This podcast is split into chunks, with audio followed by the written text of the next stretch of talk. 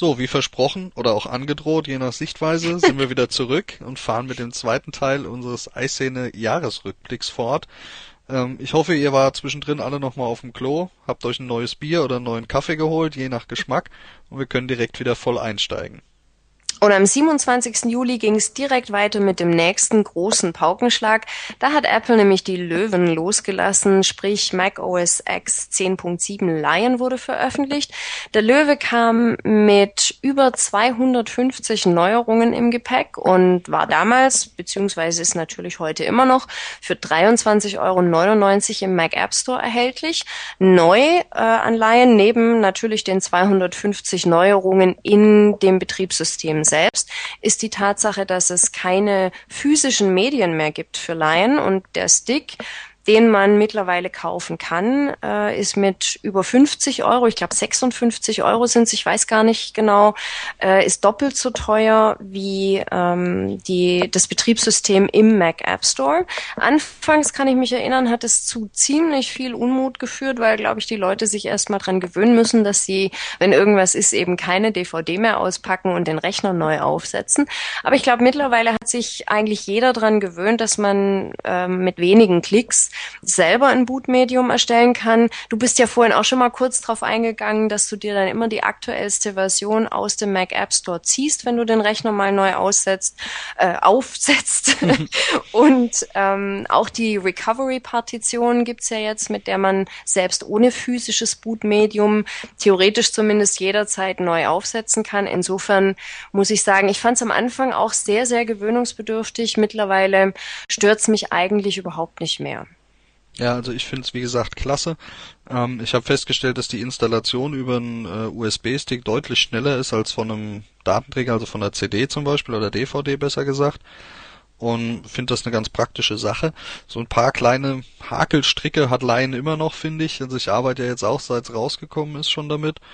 Und ähm, es sind ein paar Sachen auf der einen Seite für User einfacher geworden, auf der anderen Seite aber für User, die mehr Selbstbestimmung möchten, schwieriger geworden. Also zum Beispiel dieses Resume-Feature, dass jedes Fenster mhm. beim Start wieder neu aufgeht, das musste ich einigen Programmen erstmal relativ umständlich abgewöhnen, ähm, weil es mich dann einfach geärgert hat. Vorschau ist zum Beispiel so ein Programm. Ähm, ich muss sagen, ich bin da auch nicht der super ordentliche Schließer, sondern ich klicke einfach auf irgendein PDF, das ich lesen will, dann öffnet sich das und dann gehe ich oben auf Vorschau und sage beenden. Und das hat halt dann am Anfang den Effekt gehabt, dass wenn ich ein PDF angeklickt habe, 20 aufgegangen sind und das mhm. äh, war dann für mich nicht im Sinne des Erfinders und das wollte ich nicht. Ähm, genauso dieses ärgerliche Häkchen, für mich ärgerlich am Schluss, äh, wenn man wenn man einen Rechner runterfährt, wo dann steht, dass die Fenster wieder geöffnet werden sollen. Ähm, da habe ich zum Glück auch ein kleines Skript gefunden, das den Haken jedes Mal dann wieder automatisch rausnimmt. Ähm, das hat mich am Anfang auch geärgert, weil wenn ich den Rechner runterfahre, dann bin ich fertig und dann will ich nicht unbedingt, dass jedes Programm, was gerade geladen war, wieder geladen wird. Äh, aber man gewöhnt sich dran und was ich wieder sagen muss, wie jedes OS X, das ich bisher genutzt habe, ist Lion ein sehr stabiles System. Ähm, mhm die Programme laufen gut drauf. Also ich fand auch nicht, da haben sich ja auch einige darüber beschwert, als es rauskam, dass äh, viele Sachen nicht laufen und die Entwickler da so lange bräuchten, um das anzupassen.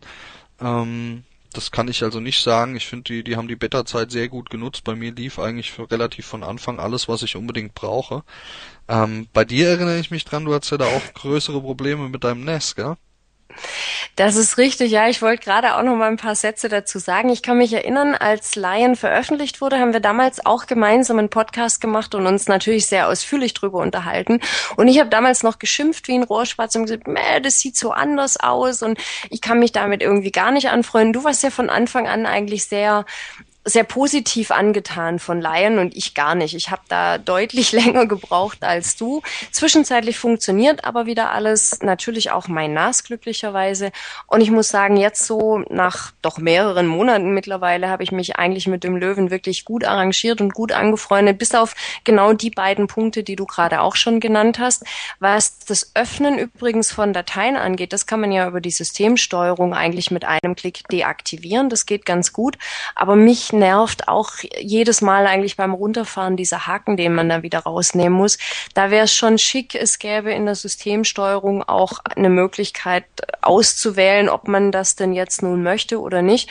Und du hast es eigentlich ganz gut auf den Punkt gebracht. Es ist ein sehr stabiles und auch ein sehr schönes Betriebssystem. Aber für diejenigen, die gerne viele Dinge selbst bestimmen, bietet es schon so ein, ein paar Dinge, die, die eigentlich ja unnötig aufgebläht sind und die mehr Arbeitsschritte erfordern, als das vorher der Fall war. Aber wer weiß, vielleicht legt Apple da noch eine Schippe nach. Ja, nach der Veröffentlichung von Lion ist dann erstmal eine ganze Zeit lang nicht viel passiert. Ähm, ja, eigentlich die, eine sehr lange Zeit lang ist nichts passiert. Stimmt, wenn man so überlegt, ja. Ähm, aber die Mädchen sind dann da ja nicht schreibfaul, sondern füllen das, das so entstehende Sommerloch mit immer neuen Spekulationen. Und da ging es dann von mehreren vermeintlichen Erscheinungsdaten für das neue iPhone über es gibt in diesem Jahr gar kein iPhone oder es kommen noch zwei iPhones in diesem Jahr oder das neue iPhone ist nur ein gepimptes iPhone 4 oder bis hin das iPhone 5 hat ein komplett neues Design. Ähm, war da so ziemlich alles vertreten, was man sich nur vorstellen kann oder auch nicht vorstellen kann. Ja. Und natürlich gab es dann auch wieder zahllose Infos dazu, wie das komplett veränderte iPhone 5 denn aussehen soll. Da kam die Tropfenform ins Gespräch, das gewölbte Display und die Alu-Rückseite. Und ja, wie eben schon gesagt, es gab eigentlich nichts, worüber nicht spekuliert wurde. Und also ich fand teilweise auch so ähm, auslassend spekuliert wurde, dass es mir schon auf den Zeiger gegangen ist. Das ging mir damals ganz genauso. Also mich hat es dann recht schnell, muss ich sagen, auch tierisch genervt. Ich bin jetzt eh nicht so ein Freund von, äh, man muss über jedes noch so abstruse Gerücht unbedingt berichtet haben und war da wirklich eigentlich sehr schnell, sehr, sehr genervt, habe mich dann auch hartnäckig geweigert, über jedes bekloppte Gerücht eine News bei uns ins Portal zu hängen und habe die dann auch wirklich selber einfach nicht mehr gelesen, weil es nur noch genervt hat. Am 4. Oktober war dann aber endlich Schluss mit den Gerüchten. Da war es dann nämlich soweit. Apple hat zur Keynote unter dem Titel Let's Talk iPhone geladen und tatsächlich, surprise, surprise, das neue iPhone 4S vorgestellt. Und zwar, das wissen wir heute ja auch, da müssen wir sicherlich nicht mehr äh, im Detail drauf eingehen, mit dem schnelleren A5-Prozessor, der ja auch schon im iPad 2 verbaut wurde, mit einer 8-Megapixel-Kamera und vermeintlich stärkerem Akku. äh, außerdem, ja, da kommen wir gleich noch dazu, außerdem zum ersten Mal auch in einer 64 Gigabyte Variante und auch zum ersten Mal als sogenanntes World Phone, also ein iPhone, das sowohl im GSM als auch im CDMA-Netz funken kann. Das gab es vorher auch noch nicht. Was mir bei der Gelegenheit noch einfällt, das wollte ich dich schon die ganze Zeit fragen, hast du eigentlich ein iPhone 4S? Ah, ich konnte bisher noch widerstehen oder musste, je nachdem wie man es sieht. Ähm, als wir damals die News gemacht haben zum 4S, hatte ich ja schon gesagt, dass mich Siri ganz schön reizt, ähm, weil ich es beruflich gut nutzen könnte, weil ich viel mit dem Headset unterwegs bin und wenn ich dann meine Termine diktieren könnte oder mal schnell eine SMS, fände ich das ganz klasse. Ähm, ich habe mir das 4S aber trotzdem noch verkniffen und mich entschieden, aufs 5er zu warten, das ja hoffentlich im Juli nächsten Jahres rauskommt. Und ja, jetzt hänge ich da ganz aktuell natürlich äh, wie gebannt für den Bildschirm und verfolge die Geschichte mit Spire, dem Siri-Port mhm. von Japan. Ähm, der ist ja vor ein paar Tagen veröffentlicht worden und hoffe also, dass ich die Wartezeit da mit dem äh, aufs iPhone 5 äh, noch damit überbrücken kann, dass ich Siri doch noch irgendwie auf mein Vierer krieg. Das ist aber natürlich ein relativ ähm, ja, schwieriges Thema, auch diese ganze Siri-Portierung auf das iPhone 4. Ich muss gestehen, ich habe mich gar nicht so tief damit beschäftigt. Ich denke nach wie vor, dass es relativ schwierig sein wird, hier eine Lösung zu finden, die, ähm, die eben nicht Apples Lizenzierung verletzt und damit letztlich die, äh, die Portierung illegal macht. Die von dir eben angesprochene Lösung scheint so eine zu sein, die die äh, Lizenzierung nicht verletzt und eben nicht illegal ist. Aber natürlich gibt's neben der Illegalität auch äh, das ganz große Thema, wie sieht's denn da eigentlich mit der Sicherheit aus? Genau, das ist also, ich habe mich da die letzten Tage mit beschäftigt und kann auch an der Stelle alle unsere User nur noch mal warnen, ähm, dass sie sich wirklich darüber im Klaren sein müssen, welche Menge an Daten über sie, aber auch über die Kontakte in ihrem Telefonbuch ähm, da einfach über einen dritten Server an Apple gesendet werden. Ähm, ich meine, wenn ein Unternehmen wie Apple zum einen so Daten speichert, und das tun sie ganz sicherlich, mag das die eine Geschichte sein, ob man das gut findet oder nicht. Wenn aber Dritte, ähm, gegen die man unter Umständen gar keine Handhabe hat, weil man sie nicht kennt, weil man die Anschrift nicht hat, weil man nicht weiß, wer dahinter steckt, solche Daten in die Hand kommen, ähm, dann kann das ganz leicht nicht nur ärgerlich werden wegen blöden Werbeanrufen, sondern sogar richtig gefährlich. Ihr müsst euch also ganz klar darüber im Klaren sein, da wird eure Sprache übertragen, als Sprache an sich, nicht als irgendeine Textform. Eure Apple-ID wird immer mit übertragen. Da hat man zwar noch nicht euer Passwort, aber schon mal die Hälfte, die man braucht, um auf euren Namen einzukaufen bei Apple. Ähm, eure Kontakte werden alle übertragen und dann natürlich der Inhalt von euren Anfragen. Das heißt, äh, wenn ihr Lieschen Müller eine SMS schreibt, liest derjenige, der diesen Proxy hat, kann dann mitlesen, was in dieser SMS drinsteht. Und das finde ich eine ganz, ganz gefährliche Kiste. Und man sollte hier wirklich, also ich habe ja gerade gesagt, ich bin auch heiß auf Siri und ich hoffe auch, dass ich das die Wartezeit bis zum iPhone 5 irgendwie überbrücken kann und mir Siri schon aufs iPhone 4 holen. Aber Leute, ich kann es nur nochmal sagen, übt euch in Geduld, seid zurückhaltend und springt hier bloß nicht aufs falsche Pferd auf. Das kann ganz gefährlich werden. In den Verkauf ging das iPhone 4S in den ersten sieben Ländern dann am 14. Oktober. Dazu gleich noch mehr. Jetzt kommen wir allerdings noch zu einer anderen News. Genau, und die ist die denke ich, mit Abstand äh, nicht so erfreulichste und bewegendste dieses Jahres. Am 4. Oktober, beziehungsweise am 5. Oktober, einen Tag nach der Keynote, ist Steve Jobs dann nämlich seinem Krebsleiden erlegen. Ähm, ja, ich weiß auch hier nicht, ob wir viel dazu sagen sollen, was wir viel dazu sagen sollen. Ähm, ich denke, wir haben ihm als Apple-Gemeinde, so nenne ich uns einfach mal, viel zu verdanken.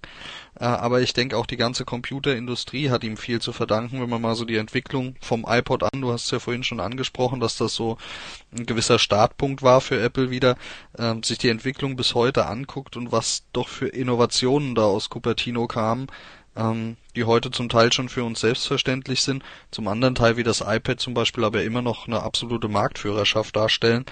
Ähm, da haben wir ihm, denke ich, schon viel zu verdanken und ja, ich will jetzt keinen langen Nachruf hier starten, da gab's genug. Es ist natürlich auch riesig durch die Medien gegangen damals. Ähm, wurde für meinen Geschmack auch ein bisschen übertrieben stellenweise, mhm. aber er hat's, denke ich, mit seinem Lebenswerk einfach verdient, auch entsprechend gewürdigt zu werden. Mir geht's da, muss ich sagen, genau wie dir. Die, die Leistungen einfach, die Steve Jobs vollbracht hat, die äh, sind sicherlich eigentlich kaum hoch genug einzuschätzen. Was mir dann irgendwann auch so ein bisschen gegen den Strich ging, war dieser ja, fast schon religiöse Heldenkult, der, der zumindest teilweise, sicherlich nicht überall und nicht von jedem, aber zumindest teilweise betrieben wurde. Ich persönlich kann mit so einem, ja, mit so einem Heldenkult einfach nicht wirklich was anfangen. Das war für mich übrigens auch der Grund, warum ich am Anfang mich eigentlich entschieden hatte, die Steve Jobs Biografie, die ja dann vorgezogen relativ äh, schnell auf seinen Tod hin dann auch erschienen ist, nicht zu kaufen und nicht zu lesen. Mittlerweile muss ich sagen, habe ich meine Meinung geändert. Ich habe sie gekauft, allerdings noch nicht gelesen, aber zumindest schon gekauft.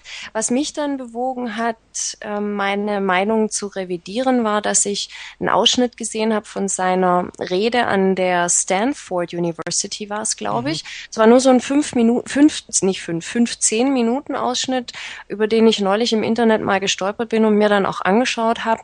Und was er da gesagt hat und wie er es da gesagt hat, fand ich wirklich extrem beeindruckend, so dass ich mich dann entschieden habe, ich kaufe diese Biografie trotzdem, äh, einfach weil ich, weil, weil ich den, den Menschen sehr interessant finde, auch ohne dass man da jetzt einen riesen Heldenkult drumrum machen muss. Und ähm, ja, jetzt muss ich nur noch Zeit finden, sie irgendwann mal zu lesen. Schauen wir mal. Ja, mir geht's genauso. Ich habe sie zwar nicht äh, als Buchversion gekauft, sondern als E-Book, äh, bin aber auch noch nicht zum Lesen gekommen, außer mal kurz überfliegen. Und ähm, aber ich finde, das wird schon, wie gesagt, sein Lebenswerk war groß und äh, das ist schon angenehmer Lesestoff. Mal gucken, vielleicht klappt's im Winter ja noch. Vielleicht können wir uns im nächsten Podcast ja mal drüber austauschen, wie wir sie fanden, wenn wir sie bis dahin gelesen haben. Genau. So, damit dann aber auch zurück zum iPhone 4S, beziehungsweise eigentlich erstmal zu iOS 5 und iCloud. Die haben nämlich beide am 12. Oktober, also kurz bevor das iPhone 4S in den Verkauf ging, ganz offiziell das Beta-Stadium verlassen. Allerdings nicht nur iOS 5 und iCloud sind am 12. Oktober final erschienen. Apple hat auch gleich iTunes 10.5 und eine riesige Latte von neuen Apps veröffentlicht. Ich glaube, auf ähm, iOS 5 an sich brauchen wir nicht mehr im Detail eingehen. Da gab es ja wirklich eine sehr, sehr lange Beta-Phase und wir haben da auch mehrfach und sehr ausführlich drüber berichtet. Die neuen Apps, die im Zuge von iOS 5, iCloud und iTunes 10.5 erschienen sind, also Apple-Apps, das waren zum Beispiel Cards, also eine App, mit der man äh, Postkarten direkt äh, vom iPhone aus beziehungsweise vom iDevice aus verschicken kann. Freunde finden, das Äquivalent zu mein iPhone suchen funktioniert eigentlich genauso, findet aber eben nicht das eigene Gerät, sondern Freunde. Und was ich ganz praktisch finde, das Airport Dienstprogramm, sprich man hat jetzt eine App für iPhone, iPod und iPad, mit der man den äh, eigenen Airport verwalten kann, was ich sehr geschickt finde, dass man das jetzt auch direkt eben auf dem iDevice machen kann. Nutze ich seit Erscheinen auch sehr regelmäßig, ja. Ich auch. Ähm, aber es gab nicht nur iOS 5 an diesem Tag, äh, beziehungsweise auch die neuen Apps, die du angesprochen hast, sondern auch für die bestehenden Programme hat Apple richtig viele Updates rausgehauen. Ich zähle sie jetzt einfach nur kurz auf, ohne auf die Features einzugehen. Das war äh, zum Beispiel OS X 10.7.2, das an dem Tag veröffentlicht wurde. Ein Update für iMovie, für iWork und für iPhoto. Ähm, eine Mein iPhone suchen App für den Mac. Aperture hat ein Update bekommen und ähm, der Klingelton Store in iTunes wurde, glaube ich, auch eingeführt. Außerdem Mit ganz grausigen Klingeltönen. Entschuldigung, wenn ich dich unterbreche, aber die sind ganz furchtbar. Ich muss gestehen, ich habe mir noch gar nicht angeschaut. Ich bin nicht so der Klingelton-Fanatiker. Das lohnt sich auch nicht. Ähm, und 4.4, iOS 4.4 für den Apple TV kam auch noch raus. Da kann ich mich noch dran erinnern. Ich hatte nämlich frei an diesem 12. Oktober und das war ein derartiges Feuerwerk an ganz neuen Apps und an App-Aktualisierungen, dass ich eigentlich den ganzen Tag, zum Glück hatte ich frei, äh, den ganzen Tag lang wirklich im Akkord News geschrieben habe. Also da hat ähm, Apple richtig viel an einem Tag veröffentlicht. Das war, das gab es, glaube ich, zumindest habe ich, kann ich mich nicht bewusst erinnern, aber das gab es, glaube ich, in diesem Umfang bis dahin auch auch noch nicht. Wenn wir jetzt gerade schon beim Massennews schreiben sind, äh, wir sind ja beim Jahresrückblick an dieser Stelle auch nochmal ein Dankeschön an Falco und an dich. Ihr beide habt ja über lange Zeit in diesem Jahr das Portal richtig gut mit News befeuert und ähm, auch ich hatte ja mal eine Zeit, wo ich aktiver News geschrieben habe, weiß also, was das für eine Arbeit ist und was man sich für Recherchegedanken machen muss und das Ganze dann noch in einer ansehnliche und gut lesbare Form zu bringen. Also auch da nochmal ganz herzliches Dankeschön. Ähm, hab da viel gemacht für. Jetzt weiß ich nicht, was ich sagen soll. so, dann ähm, sage ich einfach mal was zu Dingen, wo ich weiß, was ich sagen soll und sagen will, nämlich zum iPhone 4S. Ähm, das ging ja damit los, dass als es angekündigt wurde, am 4. Oktober war die Enttäuschung, um nicht zu sagen die Entrüstung, muss man ja wirklich, muss man es fast schon nennen, äh, darüber, dass es kein iPhone 5 ist. Die war ja fast so groß als bei der WWDC, bei der überhaupt kein iPhone angekündigt wurde, weil tatsächlich wohl sehr viele darauf spekuliert hatten, dass es ein All-New Design geben würde. Und was ich damals sehr, sehr schade fand, war, dass äh, Siri, was ich nach wie vor für eine absolut wegweisende Neuerung im Bereich der Sprachsteuerung halte, auch wenn es momentan noch im Beta-Stadium ist und auch wenn es vielleicht noch nicht so viel kann, wie man sich wünschen würde. Und das fand ich sehr schade, dass über all dieses Gemeckere, dass es kein iPhone 5 im All-New Design ist, Siri zumindest am Anfang, das hat sich ja dann relativ schnell revidiert, aber zumindest am Anfang eigentlich völlig untergegangen ist. Das stimmt allerdings, das habe ich auch so wahrgenommen. Wir haben ja eben schon mal den Entrüstungssturm bei der WWDC angesprochen. Das habe ich beim iPhone 4S ähnlich empfunden. Mhm. Ähm, vor allen Dingen fand ich schade, dass überhaupt nicht nachgefragt wurde, warum das denn so ist, sondern dass Apple ähm, direkt wieder Profitgier unterstellt wurde von vielen Seiten. Also nicht allen muss man sagen, man kann das nie verallgemeinern, aber doch von vielen, ähm, die dann gesagt haben, ja, die wollten nur noch eins dazwischen schieben, dass sie das Fünfer dann im nächsten Jahr bringen können und das alles nur abzocke und wir haben jetzt so lange gewartet und jetzt müssen wir das 4S kaufen, das ist dann im Sommer schon wieder alt. Also das fand ich so am, am mit ärgerlichsten daran. Ähm, ich habe im Nachhinein das noch so ein bisschen verfolgt und da ist dann eigentlich ähm, rausgekommen in Hintergrundberichten auf verschiedenen Portalen, dass wieder für mich klarer Pluspunkt für Apple, die einfach mit der erreichten Qualität, mit diesem neuen Design, das es ja wohl gab, also man hat ja auch die Prototypen gesehen und die Hüllen sind produziert worden, ähm, und dass die mit der Qualität, die dabei rausgekommen ist, einfach nicht zufrieden waren und es dann relativ kurzfristig, so wie ich gelesen habe, war es mit wohl eine der letzten Entscheidungen von Steve Jobs im Laufe des Sommers, August oder so, alles umgeschmissen haben und gesagt haben, wir bringen das 5er jetzt noch nicht raus, sondern machen ein 4S. Ähm, spricht für mich einfach für Apples Qualität und kann ich nicht als Negativpunkt äh, werten da. Geht mir ähnlich, wobei, glaube ich, diese Berichte, die du gerade angesprochen hast, seitens Apple nie offiziell bestätigt wurden. Die kommen, glaube ich, soweit ich mich entsinne, auch nicht von Apple direkt, klingen aber logisch und schlüssig. Insofern äh, kann das sicherlich so gewesen sein.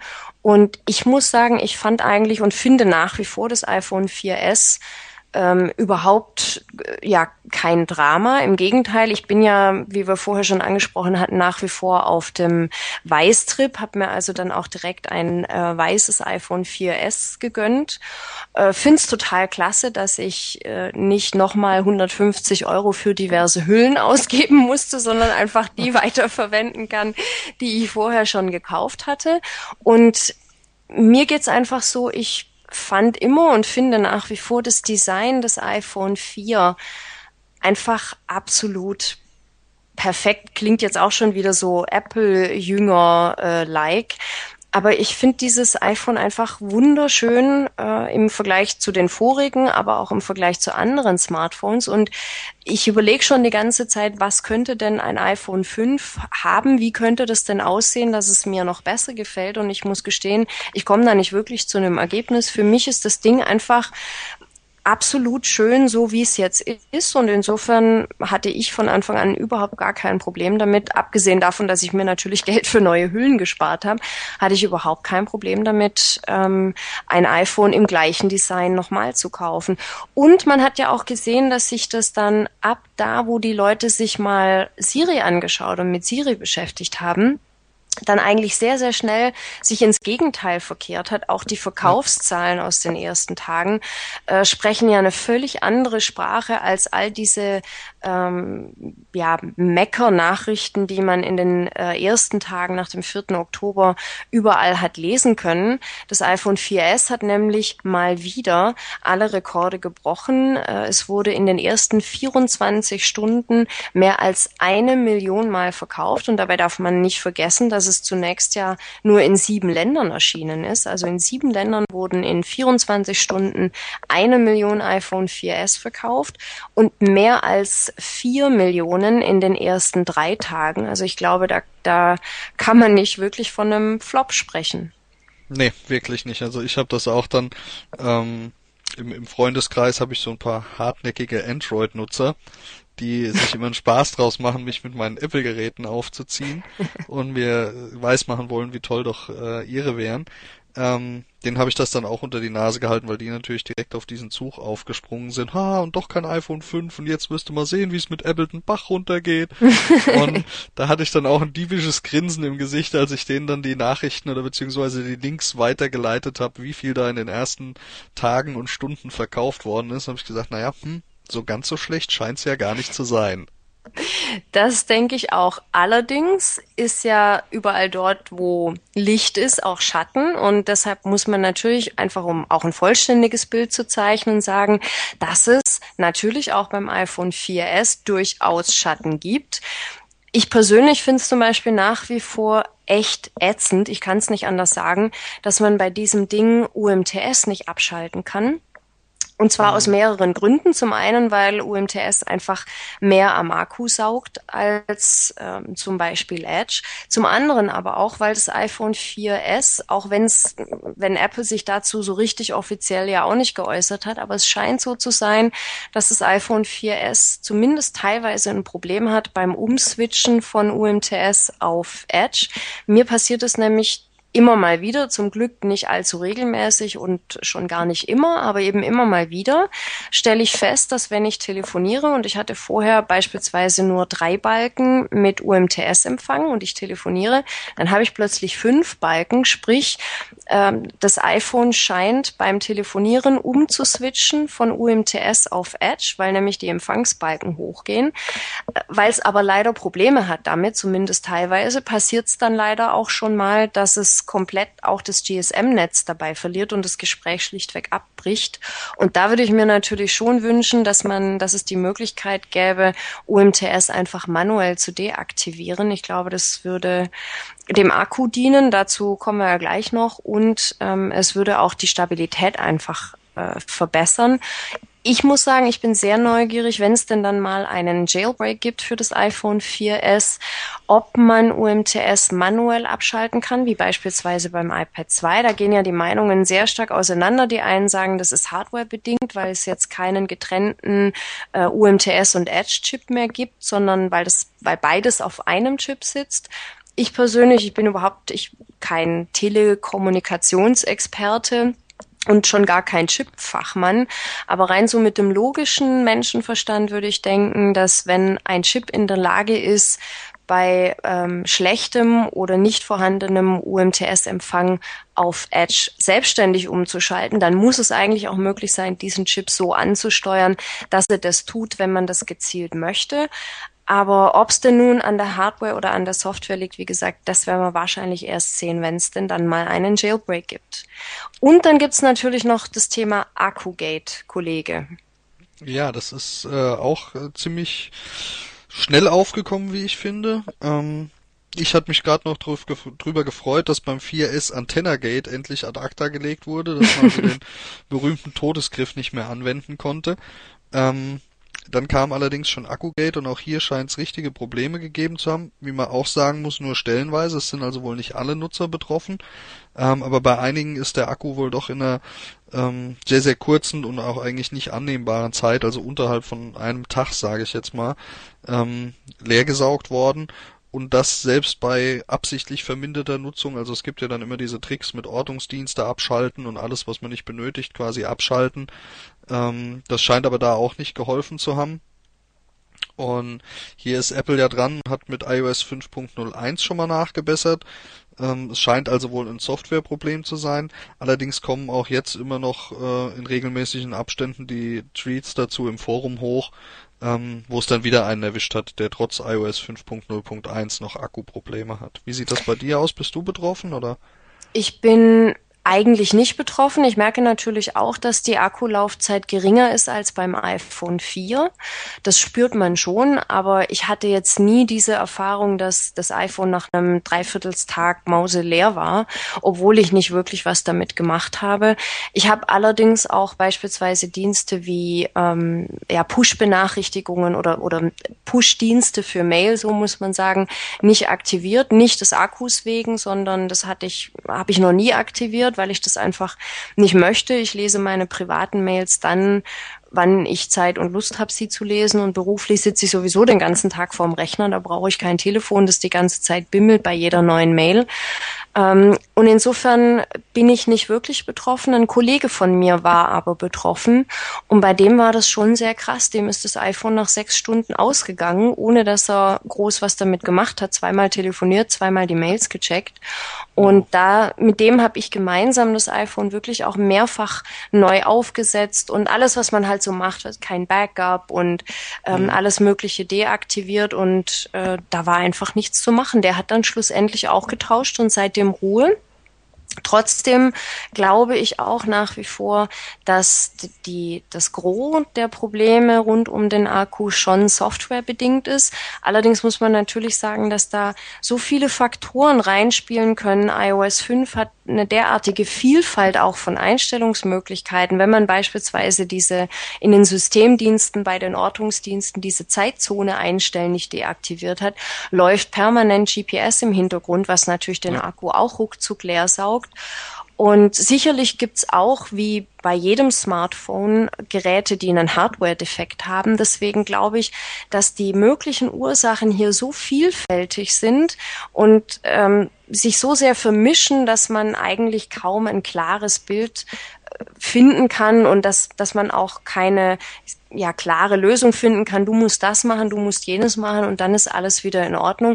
Fakt ist, es gibt User, die haben ihr iPhone wirklich dermaßen kastriert, dass es eigentlich mehr oder weniger nur noch ein iPod ist und trotzdem geht der Akku im Minutentakt runter und ähm, das ist sicherlich nicht das, was man sich von einem über sechs oder über sieben oder über 800 Euro teuren Smartphone wünschen würde und äh, ich denke, da muss man jetzt mal abwarten, was die, was iOS 5.1 bringt. Wir haben ja einige Beta Tester im Forum und da gibt's auch relativ viele Stimmen, die sagen, äh, sie haben jetzt wirklich endgültig überhaupt kein Akkuproblem mehr mit 5.1. Also lassen wir uns mal überraschen, was diese Firmware dann bringen wird. Ja, nicht so erfreulich, genauso wie Akkugate oder das nicht abschaltbare UMTS ist das vierte Geschäftsquartal 2011 für Apple gelaufen. Da wurden die Zahlen am 18. Oktober veröffentlicht und äh, mit dem vierten Geschäftsquartal wurden natürlich auch gleichzeitig die Zahlen für das gesamte Geschäftsjahr 2011 ähm, veröffentlicht, das ja Ende ähm, September, richtig? Richtig, richtig geendet ja. hat. Genau, also 1. Oktober ist jetzt schon praktisch das Geschäftsjahr 2012 für Apple losgegangen. Ähm, kommen wir zum vierten Quartal, also zu den letzten Zahlen, die uns in diesem Jahresrückblick noch fehlen. Da hatten wir 17 Millionen verkaufte iPhones, das sind drei Millionen weniger als im dritten Quartal 2011. Das ist wohl äh, sicher dem Umstand zu schulden, dass auf der WWDC kein neues iPhone vorgestellt wurde, die ja in diesen Zeitraum in das vierte Quartal reinfällt. Ähm, somit das Kaufverhalten der Käufer deutlich zurückhaltender war. Viele haben da einfach erst dann auf die Vorstellung vom iPhone 4S gewartet. Ähm, die iPads sind angestiegen und zwar um zwei Millionen, das von neun Millionen im dritten Quartal auf elf Millionen im vierten Quartal. Die iPad, iPods, hei, hei, hei, iPads hatten wir gerade, die iPods sind wieder ein Stück zurückgegangen auf 6,6 Millionen verkaufte. Die Macs sind angestiegen und zwar um eine satte Million auf fünf Millionen Macs, das sind mehr als jemals zuvor verkauft wurden. Der Umsatz von Apple betrug 28 Milliarden bei einem Gewinn von 6,62 Milliarden. Der Gewinn ist also auch deut leicht zurückgegangen, äh, von 7 Milliarden auf 6,6 Milliarden. Auch das ist dem nicht vorgestellten iPhone geschuldet, ähm, weil iPhones sind bei Apple gewinnmäßig so ziemlich die goldene Kuh, glaube ich, oder? Ich denke, du hast da betriebswirtschaftlich bisschen mehr Einblicke, mhm. aber ja, so sieht's auf jeden Fall aus. Genau, die iPhones sind die absolute Cash-Cow von den Macs. Ich denke, da ist die Marge wahrscheinlich noch höher, aber die verkaufen sich halt nicht in diesen Stückzahlen. Aber von den iDevices äh, sind die iPhones wirklich die absolute Cash-Cow. Ich habe mal gelesen, da liegt die Marge, also sprich das, was hängen bleibt, äh, netto, bei irgendwas zwischen 30 und 40 Prozent pro, ähm, pro iPhone. Und das sind im Mobilfunkmarkt absolute Traumwerte. Da haben andere Hersteller sind froh, wenn sie ähm, vielleicht mal in die Nähe von, von 10 Prozent kommen. Das ist schon extrem gut. Und insofern machen sich natürlich äh, über drei Millionen weniger verkaufte iPhones dementsprechend halt auch bei Umsatz und vor allem auch bei Gewinn äh, bemerkbar, selbst wenn die iPads und die Macs da ein absolutes Rekordquartal hatten. Genau, und insgesamt zusammenfassend kann man sich ja, denke ich, nach den ganzen Quartalszahlen, die wir jetzt vorgetragen haben, denken, äh, war es das erfolgreichste Geschäftsjahr in der Geschichte Apples bisher. Spannend wird's natürlich, wenn irgendwann im Januar die Geschäftszahlen für das erste Geschäftsquartal 2012 veröffentlicht werden. Da fällt dann nämlich das iPhone 4S rein und seit den Zahlen ganz am Anfang zu den ersten 24 Stunden und zu den ersten drei Tagen hat man dann nie wieder zumindest nichts Offizielles gelesen. Die Analysten munkeln aber, dass Apple zum allerersten Mal an die 30 Millionen iPhones verkaufen könnte im laufenden Quartal, das ja, was haben wir heute, Donnerstag, das übermorgen zu Ende geht. Also da darf man sicherlich sehr gespannt sein, wie die Zahlen fürs Q1 aussehen. Jetzt bleiben wir aber für den Moment noch im laufenden äh, Kalenderjahr zumindest. Am 24. Oktober nämlich hat Apple ganz leise und ohne große Ankündigung zum gleich zweiten Mal in diesem Jahr die MacBook Pro-Reihe aktualisiert. Die Veränderungen sind ja eher marginal, muss man wohl sagen. Für diejenigen, die aber ohnehin den Kauf eines neuen Macs geplant hatten, war es natürlich umso netter. Ich bin nämlich beispielsweise eine davon. Ich habe extra noch gewartet. Ja, die neuen Modelle kommen mit äh, etwas schnelleren Prozessoren, äh, Prozessoren, teilweise verbesserter Grafik und mit größeren Festplatten. Das vor allem fand ich klasse. Ich habe jetzt fürs gleiche Geld eine größere Platte bekommen mit dem neuen Mac. Deswegen deswegen habe ich mich auch tierisch gefreut und ähm, ja, bin froh, dass ich allen Unkenrufen zum Trotz gewartet und äh, dann tatsächlich einen überarbeiteten Mac bekommen habe.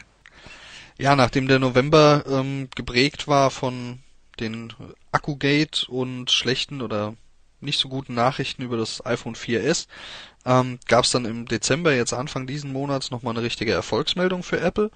Und zwar hat der Mac App Store innerhalb eines Jahres, die er am Markt ist, über 100 Millionen Downloads durchbrochen. Äh, und dazu zählen jetzt nicht die Käufe von OS X Lion, ähm, sondern nur rein an Apps, die da verkauft werden. Das ist eine sehr beeindruckende Zahl, wie ich finde. Und die zeigt auch, dass es, glaube ich, ein paar User gibt, die den regelmäßiger nutzen als wir. Das wollte ich gerade sagen. Offensichtlich gibt's andere, die da mehr shoppen gehen als du und ich. Und damit sind wir auch dann fast schon am Jahresende angekommen und damit auch bei der letzten großen News des Jahres 2011. Allerdings, wie ich finde, nochmal einer richtig, richtig genialen News, mit der, glaube ich, niemand mehr ernsthaft gerechnet hat, zumindest nicht so schnell. Denn äh, seit dem 15. Dezember gibt's auch in Deutschland, in den USA gibt's es ja schon seit einem Jahr, aber jetzt endlich auch in Deutschland iTunes in the Cloud und iTunes Match. Ich muss sagen, ich bin vor allem überrascht, dass iTunes Match jetzt doch so schnell live gegangen ist. Ich wäre schon mit iTunes in the Cloud mehr als happy gewesen. Und das war wirklich so kurz vor Weihnachten nochmal eine, eine richtig geniale Nachricht. Und weil die beiden nicht ganz trivial sind, zumindest iTunes Match, wollen wir da noch mal ein bisschen ausführlicher drauf eingehen. iTunes in the Cloud ist eigentlich sehr schnell erklärt. Das ist genau dasselbe Prinzip, wie wir es schon die ganze Zeit bei Apps haben, sprich Musik, die einmal bei iTunes gekauft wurde, kann man jetzt erneut so oft downloaden, wie man möchte. Das war vorher ja nicht der Fall. Wenn einem da die Mediathek mal abhanden gekommen ist, dann hätte man im Grunde alles neu bezahlen und nachkaufen müssen. Das alleine finde ich schon klasse. Und wie gesagt, zeitgleich kam eben auch iTunes Match und zwar zum Preis von 24,99 pro Jahr und das lasse ich jetzt einfach mal dich erklären. genau, mache ich auch sehr gerne, war nämlich was, wo ich mich auch riesig drüber gefreut habe. Ähm, ja, iTunes Match bedeutet, ähm, dass die Musikmediathek, die man lokal auf seinem Rechner hat, mit der iCloud abgeglichen wird. Nein, beziehungsweise richtiger muss man sagen, sie wird mit dem iTunes Store abgeglichen. Ähm, alle Titel, die man auf seiner Platte hat, die auch im iTunes Store gefunden werden, sind dann ab sofort auf allen iDevices verfügbar. Ähm, auf den iPhones und iPads zum Download, auf dem Apple TV nur zum Streaming. Und Musik, die man nicht im iTunes Store kaufen kann, die man aber auf seiner Festplatte hat, wird hochgeladen in die Cloud und ist danach auch auf allen iDevices verfügbar. Ähm, der Clou hier dran ist, dass man auch ähm, CDs, die man sich mit mit geringerer Qualität in die Mediathek eingelesen hat, ich mache das zum Beispiel ganz oft äh, oder habe einen ganz großen Teil von diesen Liedern, die also praktisch nur mit 128 Kilobit vorliegen, ähm, dass die alle geupdatet werden können und dann mit 256 Kilobit wieder runtergeladen werden können, so sie denn im iTunes Store gefunden werden. Ähm, ja, habe ich was vergessen?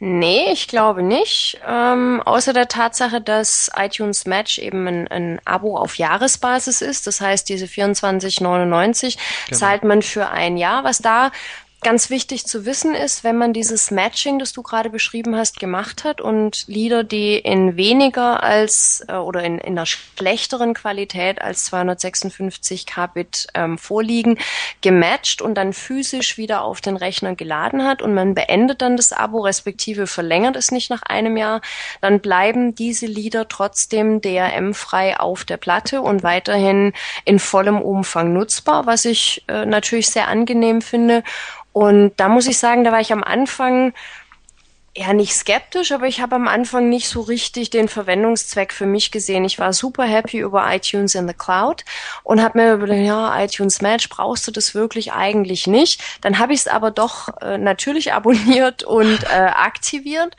und muss sagen, ich finde das jetzt schon sehr klasse. Zum einen natürlich die Lieder matchen zu lassen. Bei mir waren es jetzt nicht so viele in schlechterer Qualität, aber ein paar waren es schon.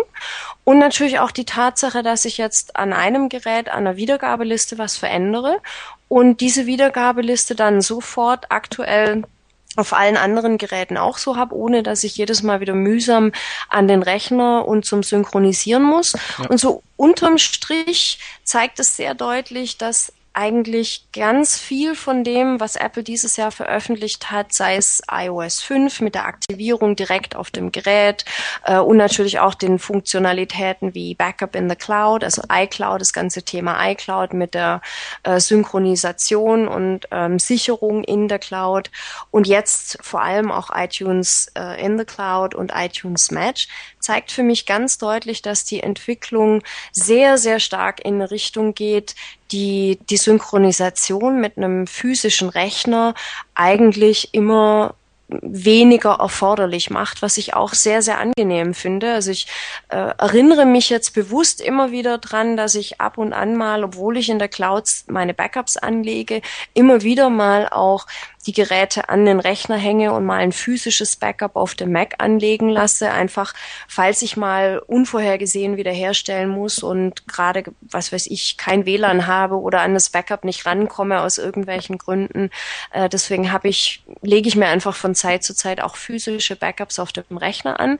Aber grundsätzlich müsste man heute eigentlich gar nicht mehr wirklich mit dem Rechner synchronisieren. Und das, das finde ich, hat man über das Jahr eigentlich sehr, sehr deutlich gesehen mit allen Neuerungen, die kamen, dass die iDevices quasi immer selbstständiger werden und immer weniger den Rechner brauchen, um ihre volle Funktionalität zu entfalten, was ich sehr angenehm finde. Finde ich auch, kann ich also nur bestätigen.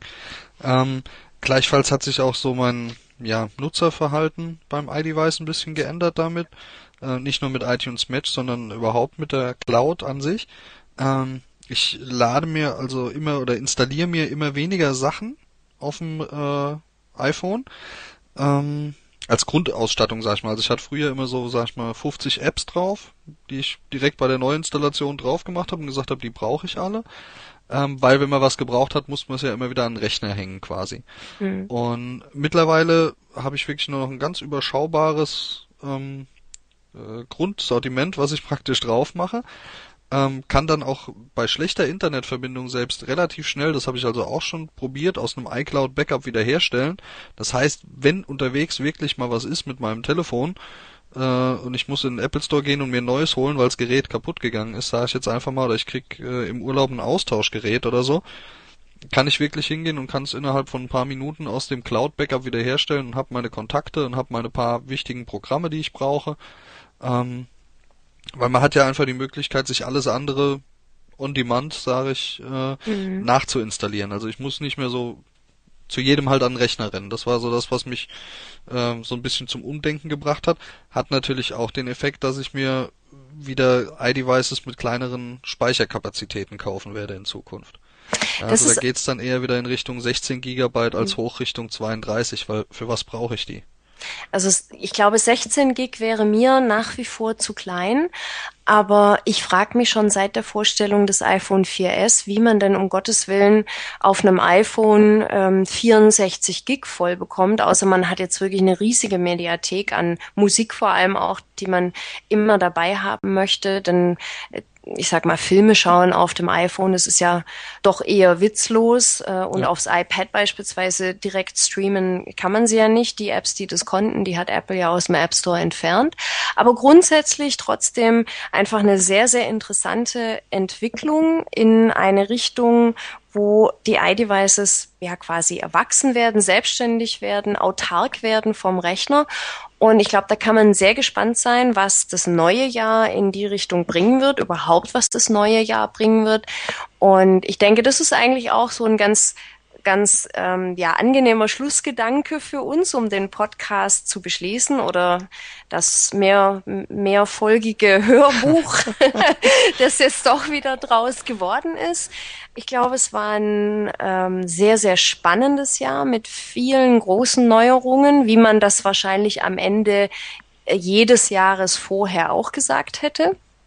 Und äh, ich persönlich bin sehr gespannt, was das nächste Jahr in Sachen Apple, aber nicht nur in Sachen Apple, das Leben besteht ja auch noch aus ein paar anderen Dingen, äh, bringen wird. Und ich glaube, uns bleibt an der Stelle eigentlich nur, uns gegenseitig und vor allem euch, unseren Usern, unseren Zuhörern einen guten Rutsch zu wünschen und ein erfolgreiches glückliches und vor allem auch gesundes Jahr 2012. Ja, dem kann ich mich im Prinzip nur anschließen. Es war ein super spannendes Jahr. Was mich äh, gefreut hat, war, dass viele News waren, mit denen man so eigentlich gar nicht gerechnet hätte. Also wo ähm, vorher gar nicht klar war, was das bedeutet, was da jetzt gerade rauskommt. Apple war wie immer sehr verschwiegen. Das macht es uns als News-Schreibern und Podcast-Lesern ja auch immer sehr ähm, spannend, daran zu arbeiten an dem Thema.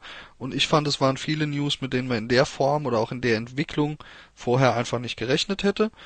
Und ja, wenn man mich jetzt persönlich fragen würde, was ich mir für nächstes Jahr an Apple News wünsche, ähm, ich lege auf jeden Fall ganz viel Hoffnung ins iPad 3. Ich habe nämlich immer noch das iPad 1, also wird es da jetzt mal wieder Zeit für einen Versionssprung. da hoffe ich natürlich, dass das die entsprechenden Features mitbringt. Ähm, eine andere große Sache, die bisher auch nur so ganz auf kleiner Flamme in der Gerüchteküche kocht, ist das ähm, Apple TV, also als Apple Fernsehgerät. Ähm, mein Fernseher hat auch so ein schönes Aussonderungsalter. Da finde ich es also auch ganz klasse, wenn da 2012 in der Richtung was kommen würde.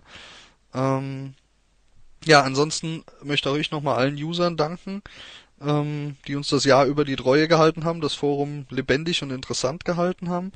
Ähm, an dieser Stelle aber auch noch, ich habe es ja im Podcast schon ein paar Mal jetzt mit Danke sagen gehabt, ähm, wollen wir beide uns, äh, denke ich, noch beim ganzen Team bedanken, bei allen Moderatoren, Supportern und natürlich auch Administratoren, die, das denke, das sollte man nicht vergessen, ehrenamtlich, unentgeltlich in ihrer Freizeit ähm, viel, viel für das Forum tun und da viel Arbeit einbringen, ist heutzutage auch nicht mehr selbstverständlich. Ähm, wir werden ja doch immer mehr zu einer Gesellschaft, wo jeder auf sich selbst bezogen ist und da finde ich, haben wir schon eine ganz schöne Gemeinschaft und leisten auch eine Riesenarbeit. Ähm, da wollte ich auch einfach nochmal Danke sagen. Ich denke, das kann ich für dich mitsagen, oder?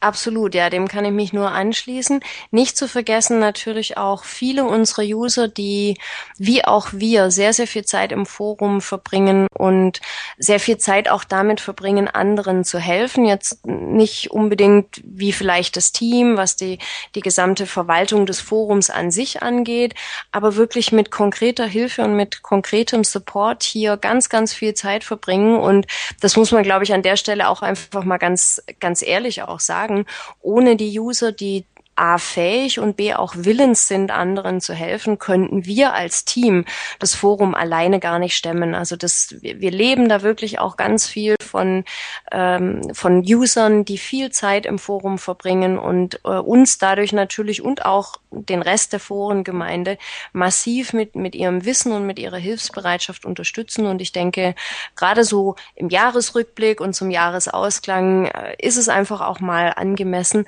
auch an all diese User User ein ganz dickes Dankeschön zu richten. Da hast du recht, genau. Und damit verabschieden wir uns jetzt wirklich aus 2011. ähm, wir freuen uns jetzt schon auf den ersten Podcast in 2012. Ähm, der wird sicherlich kommen, wenn Apple wieder was Neues präsentiert, uns ein paar News an die Hand gibt, über die wir dann auch reden können. Und bis dahin wünschen wir euch einen guten Rutsch, kommt gut ins neue Jahr und wir hören uns wieder. Euer Rena. Und eure Xenia.